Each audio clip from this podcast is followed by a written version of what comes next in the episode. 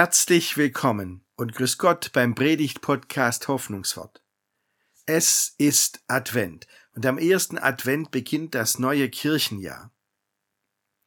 Und in dieser Predigt am ersten Advent geht es um die Frage, wer klopft da? Denn Johannes der Seher berichtet, dass Jesus an die Tür klopft. Aber ist das jetzt eher gut oder ist das eher schlecht, wenn Jesus an die Tür klopft? Da sind einige Überraschungen dabei. Ich wünsche Ihnen viel Freude beim Zuhören.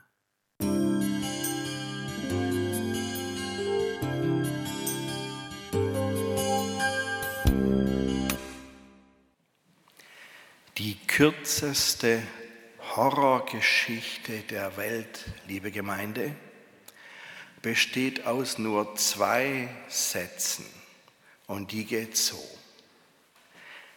Der letzte Mensch der Erde, außer ihm ist niemand übrig geblieben, sitzt in seiner Hütte und starrt vor sich hin.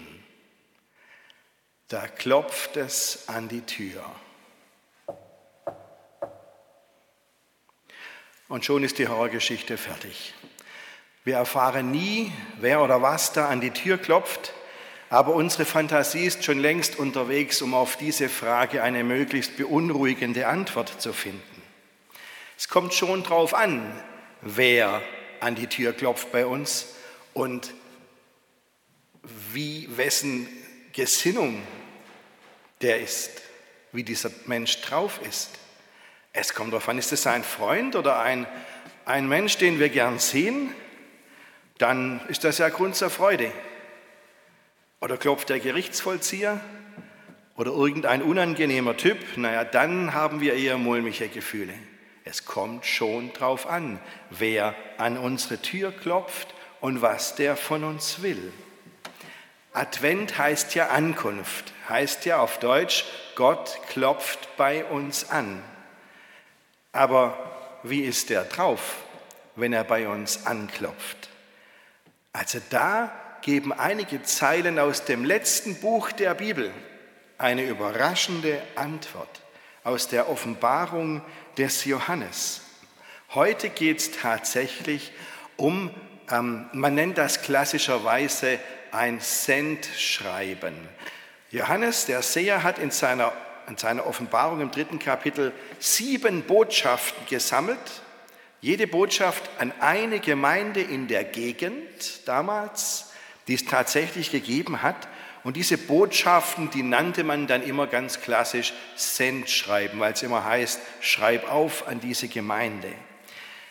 Da wendet sich Jesus selbst an die Gemeinde und sagt ihr seine Meinung. Und wenn Jesus dann seine Meinung sagt, dann gibt es immer Lob und Tadel bis auf diese Botschaft, die ich Ihnen hier nachher vorlese, die Botschaft an die Gemeinde in Laodicea, da ist es anders. Sie haben richtig gehört, Laodicea kann man kaum noch aussprechen. Heute ist ja ein lateinischer Name. Und ähm, die Stadt gibt es heute auch nicht mehr. Die lag in der heutigen Türkei ganz im Westen. Weiß nicht, ob von Ihnen schon mal jemand ähm, in der Türkei in Pamukkale war. Da gibt es diese Kalksinterterrassen. Ganz außergewöhnliche Landschaft. Und da ein paar Kilometer weg, da lag Laodicea. Das ist heute nur noch eine Ausgrabungsstätte. Aber damals, zur Zeit der Bibel, da war das eine Provinzhauptstadt im Römischen Reich die es wirklich in sich hatte. Und es war eine florierende Handelsstadt. Laodicea war im Grunde für drei Dinge richtig bekannt, und zwar weltweit bekannt. Erstens die vielen Banken, also wie in Frankfurt. Das Bankwesen war berühmt in Laodicea. Die Leute mussten ja irgendwo ihr vieles Geld unterbringen. die hatten ähnliche Probleme wie mir. Das Zweite, ähm, was wirklich berühmt war, die Textilproduktion. Die Leute in Laodicea fertigten hochwertige Stoffe, die waren überall gefragt und sie haben es geschafft, die, die Stoffe purpurfarben zu färben. Und das hatte bis dahin kaum jemand hingekriegt. Das war eine technische Neuheit. Und wissen Sie, sogar das Staatsschiff der Pharaonin Kleopatra hatte solche purpurnen Segel aus Laodicea. Das war wirklich das Beste vom Besten. Und dann noch eine dritte Sache. Die hatten dort ähm, eine Ärzteschaft, die absolut auf der Höhe der Zeit war. Die Forschung war dort ähm, in einem Bereich weiter als überall sonst auf der Welt, nämlich was Augenleiden anbetrifft. Und die Ärzte in Laodicea haben es fertig gekriegt, eine Augensalbe zu machen. Die haben ihnen die Leute überall her aus der Hand gerissen, weil die wirklich geholfen hat gegen Augenleiden. Und wenn es damals den Versandhandel gegeben hätte, dann wäre die weltweit rausgegangen mit lauter Päckle. Das ist Laodicea. Natürlich, wenn eine Stadt so drauf ist und wirklich, ähm, wirklich so was zu bieten hat und was leistet, dann sind die Leute auch entsprechend selbstbewusst. Gell? Folgendes ist passiert. Ähm, Im Jahr 60 nach Christus ist die Gegend von Erdbeben erschüttert worden und ähm, Laodicea hat es richtig erwischt, da ist viel kaputt gegangen. Und das haben sogar die Leute in Rom dann mitbekommen und die fühlten sich verbunden mit Laodicea, weil die da wahrscheinlich alles Mögliche eingekauft haben und haben sofort ein Hilfsangebot nach Laodicea geschickt. Wir helfen euch beim Aufbau der Stadt. Und die Leute von Laodicea haben, nicht, haben gesagt, nein, danke, das schaffen wir schon allein, wir brauchen euch nicht. War auch so.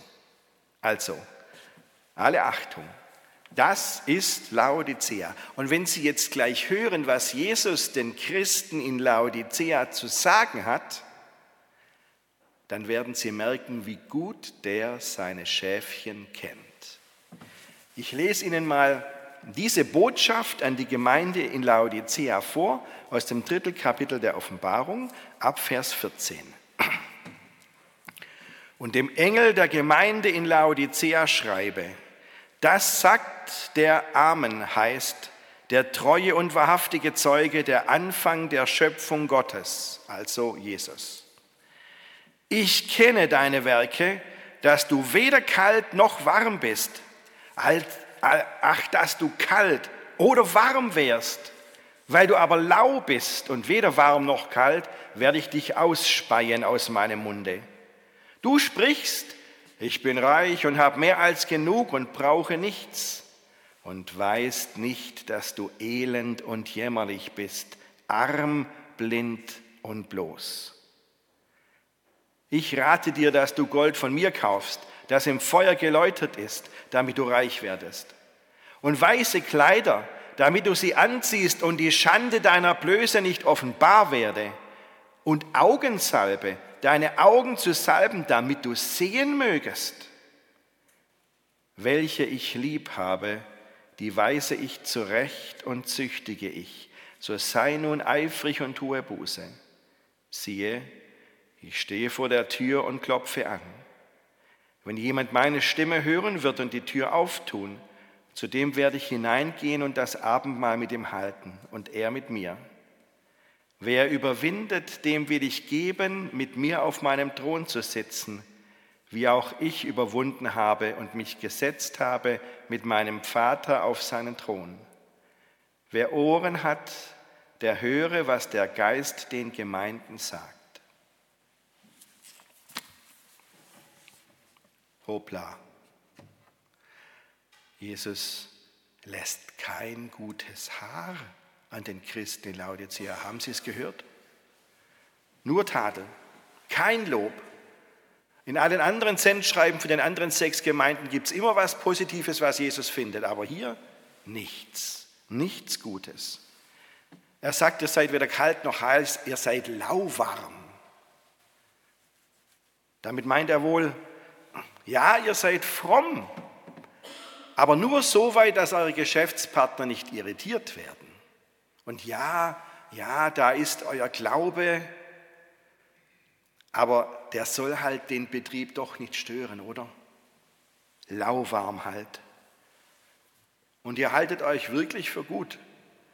Ihr sagt, ich bin reich und habe mehr als genug und brauche nichts. Da denke ich an das Erdbeben, wo die Laodiceer auch zu den Römern gesagt haben, wir brauchen euch nicht, wir machen das selber.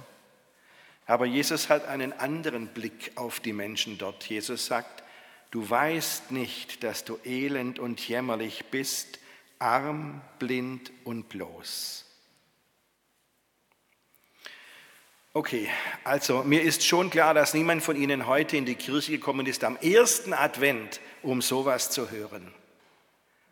Müssen wir uns das wirklich anhören? Die Frage ist berechtigt. Wissen Sie, das ist das allererste Mal, dass dieser Bibelabschnitt am ersten Advent Grundlage für die Predigt ist. Das ist erst vor ein paar Jahren geändert worden. Das hat es vorher noch nie gegeben. Dieser, dieser Bibelabschnitt, der gehörte zum Buß- und Bettag. Und da gehörte er eigentlich auch hin. Gell? Da ist es verständlich. Und dann haben meine Kolleginnen und Kollegen von der EKD gesagt, wir mischen das alles neu, wir verändern diese, diese Bibeltextreihen, über die dann gepredigt wird, und das machen wir am ersten Advent. Und wissen Sie, ich würde sagen, so ganz falsch lagen meine Kolleginnen und Kollegen da eigentlich nicht. Woran sieht man das? Das sieht man an der Farbe lila. Schauen Sie mal hier an der Kanzel und am Altarbehang, also unsere Paramente, hängen heute zum ersten Mal wieder die lilafarbenen Paramente. Und wenn Sie jetzt überlegen, wann habe ich die zum letzten Mal gesehen, ähm, dann denken wir zurück an die Zeit vor Ostern. Da hingen die zum letzten Mal. Okay, und am Bußenbetag natürlich. In der Zeit vor Ostern, wo es um Jesu Leiden und Sterben geht, lauter ungemütliche Themen, da hingen diese lilafarbenen Behänge. Und die hingen jetzt am Advent wieder. Das ist aber keine Neuerfindung. Lila ist in der Kirche die Farbe der Buße der Umkehr zu Gott. Und früher war der Advent auch so eine Zeit der Buße, der Umkehr zu Gott, wie die Passionszeit vor Ostern auch, die Fastenzeit sagt man auch. Das war genau gleich. Und wie gesagt, das ist uralt, dass diese lilafarbenen Kanzelbehänge jetzt hier hängen, das ist wirklich seit Jahrhunderten so geregelt. Das ist nichts Neues. Etwas anderes hat sich geändert. Wir feiern den Advent heute anders. Gell? Früher war nichts mit Weihnachtsmarkt und Festen und Unterhaltung und Jingle und buntes Treiben, war nicht. Früher gab es kein, war nichts mit Bretle backen und Stollen essen und ein wunderbares Gourmetleben führen. Nein, Advent war ja Fastenzeit. Stellen Sie sich das mal vor. Fastenzeit war Advent. Eigentlich finde ich es gut, dass wir das heute anders feiern. Es ist einfach viel schöner. Ähm, dennoch die Farbe lila erinnert uns daran, im Advent gibt's, der Advent hat noch eine andere Seite. Und diese andere Seite wird in diesen Zeilen, die ich Ihnen vorher aus der Bibel vorgelesen habe, angesprochen. Das ist eine interessante Entdeckung. Man darf im Advent auch mal nachdenken und auch selbstkritisch sein. Wir wünschen uns gegenseitig immer einen besinnlichen Advent. Habe ich erst heute Morgen wieder im WhatsApp-Status gelesen. Da wünscht mir auch jemand einen besinnlichen Advent. Aber was meinen wir denn damit? Mal die Filme anschauen, zu denen wir sonst im ganzen Jahr nicht kommen oder mal ruhig hinsitzen. Also das macht jeder so, wie er es denkt und jede überlegt sich das so, wie sie das selber will. Aber bei besinnlichem Advent darf schon mal auch ein selbstkritisches Nachdenken dabei sein. Die Leute in Laodicea mussten sich einiges von Jesus anhören. Wir in Hildritzhausen sind nicht Laodicea. Boah, gerade noch mal davon gekommen. Naja, vielleicht ein bisschen. Vielleicht sagt Jesus auch zu uns, du weißt nicht, dass du elend und jämmerlich bist, arm, blind und bloß.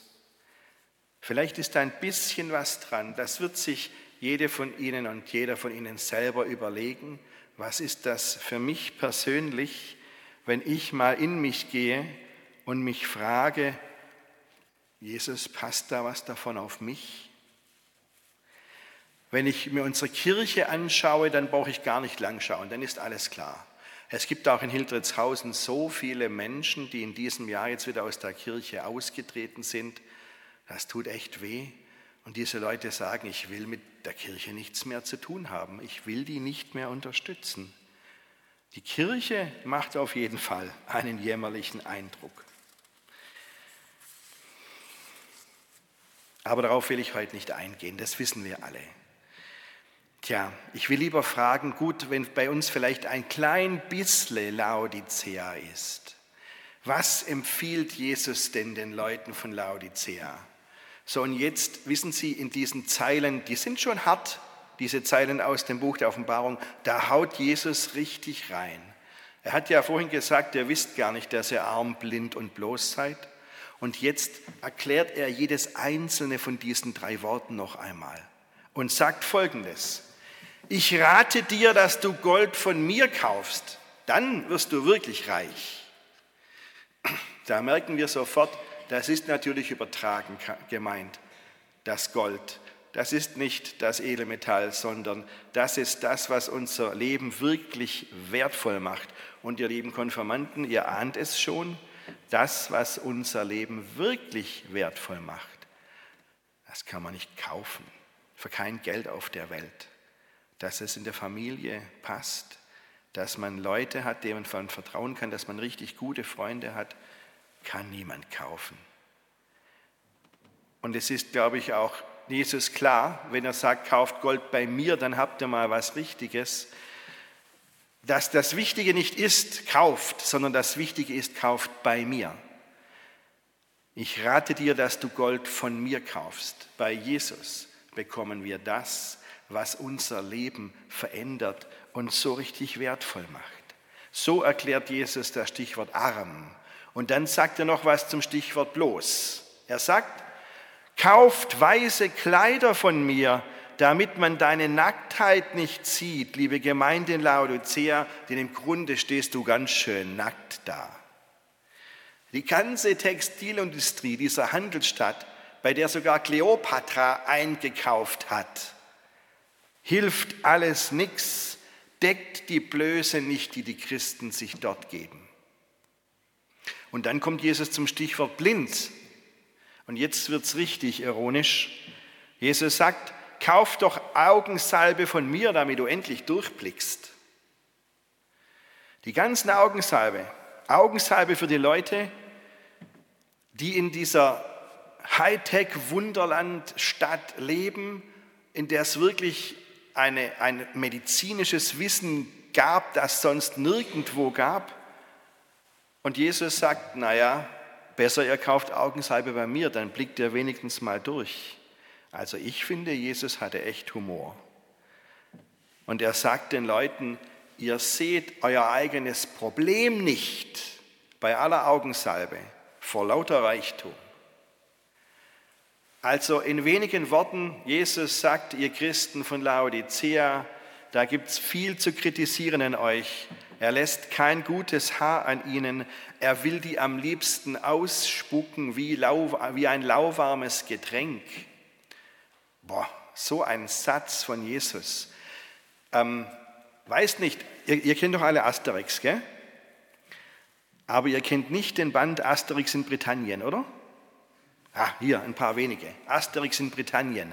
Die Gallier gehen in ein britisches Dorf, das Widerstand leistet gegen die Römer ähm, ich möchte jetzt nicht die ganzen Asterix-Band erzählen, aber was sie dort erleben, ist für die Gallier ganz furchtbar. Die Briten haben so komisches Essen und Trinken und die Briten setzen den Galliern lauwarmes Bier vor. Wer braucht lauwarmes Bier? Das kriegen die Gallier nicht runter. Und ich glaube, wenn Jesus sagt, ihr seid lauwarm, ich speie euch aus, dann meint er, ihr seid echt ungenießbar. Harte Worte. So, und jetzt kommt, jetzt kommt der Höhepunkt. Jetzt sagt Jesus, nachdem er die Leute in Laodicea so zurechtgestutzt hat, jetzt sagt Jesus, ich stehe vor eurer Tür und ich klopfe an. Auweia, jetzt kommt Jesus zu den Leuten von Laodicea, steht da und klopft an. Der will bei denen sicherlich nicht richtig den Rauch reinlassen. Aber jetzt, liebe Gemeinde, jetzt kommt die Überraschung schlechthin. Jetzt kommt im Buch der Offenbarung der Plot-Twist, auf den niemand gefasst war. Nämlich, Jesus sagt nicht, so, jetzt komme ich zu euch rein und räume richtig aus. Er sagt überhaupt gar nicht, ich werde euch alle vernichten, ihr habt es nicht anders verdient. Merkt euch, Konformanten, Jesus ist nicht Darth Vader. Gibt es große Unterschiede, auch wenn in Stuttgart gerade Comic-Con ist sondern Jesus sagt, ich stehe an der Tür und klopfe an und wenn ihr meine Stimme erkennt und wenn er mir aufmacht, dann komme ich rein und dann setze ich mich mit euch an einen Tisch und dann feiern wir Abendmahl miteinander. Das steht in diesem Abschnitt in der Bibel.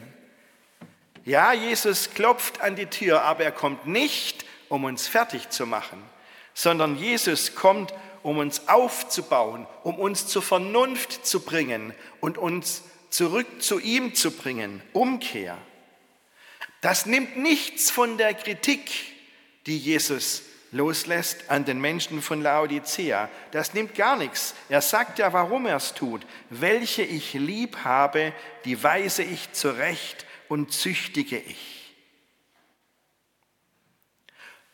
Und, und jetzt, vor allem ihr Konformanten, ähm, äh, wenn ihr zu Hause jetzt gefragt werdet, was war in der Kirche los, worum ging es, dann merkt euch vielleicht diesen einen Satz, welche ich lieb habe, die weise ich zurecht und züchtige ich. In heutigem Deutsch. Ähm, Jesus hat die Leute von Laodicea lieb und deswegen sagt er ihnen die Meinung, ohne Beschönigung. Ein echten Freund erkennt man daran, dass er, einem, dass er sich traut, einem die Meinung zu sagen. Dass er sich nicht hinterm Berg hält und nicht einem irgendwas vormacht. Echte Freunde erkennt man daran, dass sie einem die Meinung sagen, weil ihnen was an uns liegt. Und genau so ist es bei Jesus. Und Jesus sagt zu den Leuten in Laodicea, so seid eifrig, tut Buße. Und so, sehen Sie, so ist Gott zu uns, wenn Gott bei uns anklopft. Ein echter Freund, der uns schon mal die Meinung sagt und sich nicht hinterm Berg hält und wirklich Ehrlichkeit will. Aber er tut das, weil ihm etwas an uns liegt. Jesus sagt, weil ich euch lieb habe, deshalb. Und er will sich mit uns gemeinsam an einen Tisch setzen, an die Leute, die er gerade so in den Senkel gestellt hat, zu denen sagt Jesus, aber ich komme doch zu euch und setze mich mit euch an einen Tisch und wir feiern das Abendmahl. Das ist Advent. Advent ist, hat auch diese Seite, die Farbe lila, die Zeit der Buße, der Umkehr zu Gott, in der wir zur Besinnung kommen sollen, auch mal ein bisschen selbstkritisch sein. Und wenn Jesus dann in die Tür klopft, dann lassen Sie uns aufmachen und ihn in seiner Stimme erkennen und vielleicht sogar Danke sagen dafür, dass er mal seine Meinung sagt, dass wir ihm nicht egal sind. So ist Gott, er richtet uns auf. Bei ihm kriegen wir das, was wirklich wertvoll ist im Leben. Bei ihm kriegen wir die Kleider, die wirklich die Blöße zudecken. Und bei ihm gibt es die Augensalbe, die uns wirklich die Augen öffnet und wir das sehen, was das Leben wertvoll macht. Gott richtet uns auf und segnet uns und macht uns stark. Und ich wünsche mir, dass er das in diesem Advent bei uns macht. Amen.